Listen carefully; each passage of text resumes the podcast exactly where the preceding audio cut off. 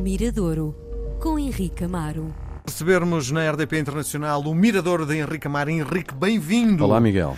Ontem à noite estava em casa, antes de.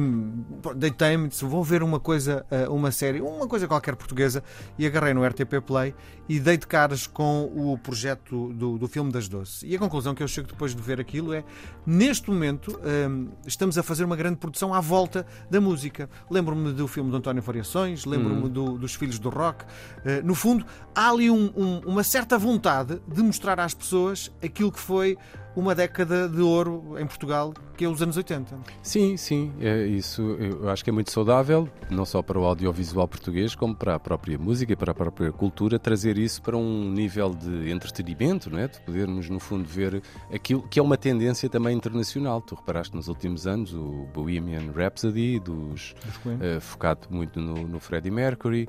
O uh, Elton John. Ou do Elton John. Portanto, é uma tendência que, que internacional que depois tem sido aproveitada. Acho que com dois, um grande sucesso, um grande sucesso, o caso do Variações foi um sucesso de cinema, não é? Teve uma, muitos, muitos espectadores.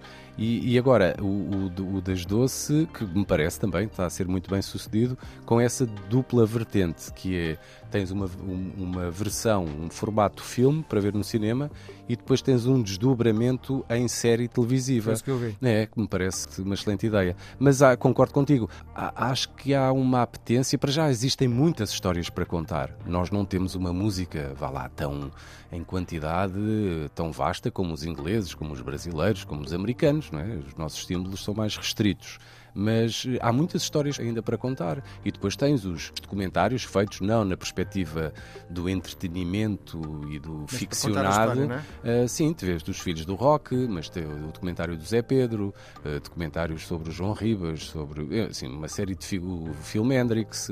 Portanto, há uma série de figuras que começam a ser retratadas em formato ou documentário, ou série televisiva, ou mesmo o, biopic, o, o filme. E o mais engraçado, na perspectiva do espectador, é tentar perceber, olhando para aquelas figuras que, sobretudo quando estamos a falar na ficção barra realidade, tentar perceber, olha quem é este, olha sim, este, sim, é? sim, é, é, é, engraçado porque um, são imagens que nós guardamos, não é? Eu, eu, eu, eu gosto muito também do, e acho que é sempre um, um, desafio grande, que é a questão do casting, não é? Eu, por exemplo, no Das Doce não vi o filme, nem ainda não, ainda não consegui espreitar a série, mas vi um Mupi aí numa paragem de autocarro e fiquei ali a olhar e, e a ver sem dúvida se o casting bem feito, que reconheces naquelas personagens, naquelas atrizes, eh, naquelas atrizes as figuras originais. Uhum. Isso, isso também, pronto, para dar o, o seu vamos lá, estamos a ver uma obra de ficção baseada em factos reais, não é? Sim. Mas não deixa de ser uma ficção. Claro. Uh, e é engraçado ver esse tipo de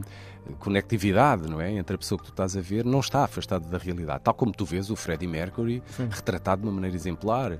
Eu, eu acho, acho interessante, é um grande desafio. Este discurso todo tem a ver com exatamente a música que nos traz hoje, que também no fundo é histórica. É? Sim, é histórica porque hoje há um músico português, acho que é um obreiro do pop rock português, todos nós sabemos cantar canções que ele escreveu, que ele compôs, não necessariamente tenha, tenha escrito, porque o FLAC faz 60 anos. O Flack é um guitarrista, produtor, compositor, uh, músico disponível a, a, várias, a várias áreas uh, e muito reconhecido pelo trabalho que teve com, com os Rádio Macau, uma banda que ele fundou com os seus amigos na linha de Sintra, ali na zona do Algueirão Meio Martins, onde todos uh, residiam conheceram-se na escola, viveram juntos na mesma casa, hum. construíram de raiz uh, a, sua, a sua banda, uh, num início muito uh, a tentar a sua chance, mas depois as canções começaram a ter rodagem na rádio e tornaram-se uma banda icónica do pop rock anos 80 e ainda durante os anos Sim. 90. Houve uma altura que depois pararam atividades, mas nunca fecharam a banda oficialmente. Mas o Flac tem uma história gigantesca, porque o Flac depois, um músico muito capaz, faz, produtor também, foi produtor do GNR, foi produtor do Jorge Palma, numa grande fase de, de grande. O, o Encosta-te a mim é uma produção do, do, do FLAC. O, o, Jorge Palma sempre teve por ele um grande carinho e olhava para ele como uma pessoa que lhe dava muita segurança nos discos que fazia. Depois, Rádio Macau, Micro Audio Waves, numa perspectiva de eletrónica, o Palmas Gang, eh, que é a banda que o Jorge Palma decidiu desafiar, o FLAC, o Calu, o Zé Pedro e o, o Alexandre Cortês para fazer fazerem.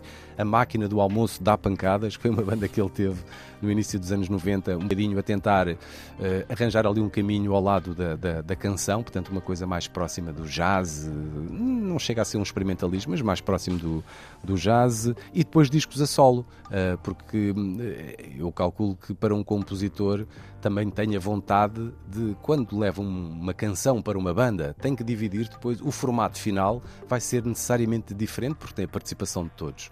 E às vezes os discos a sol trazem isso para os compositores, que é, não, este disco, esta canção, que eu quero que seja assim porque sou eu que a vou cantar, fui eu que fiz os arranjos do princípio ao fim e o Flaco ao longo dos anos uh, já fez três e, e, vai hoje à noite, no Maria Matos, fazer uma pré-apresentação do seu quarto disco a solo. Sim. Portanto, achamos que no Mirador no maior, sem dúvida. No, é um nome maior e que merece aqui os nossos parabéns pelo todo o seu trabalho e pelos seus 60 anos de vida. Portanto, decidi buscar possivelmente das primeiras canções que eu conheço compostas pelo FLAC, que é o Bom Dia Lisboa, dos, dos Rádio Macau, que é uma música que não passa de, diria, continua a ser atual, porque nós gostamos de sair da nossa cidade, isto podia ser Bom Dia Porto, ou Bom Dia Braga, ou Sim. Bom Dia Helsínquia, Sim. porque há uma coisa boa que é sairmos da nossa cidade, mas há algo muito bom, que é o que esta canção retrata, que é, é, é realmente o regresso à nossa cidade. Isto é a história de alguém que está de regresso a Lisboa.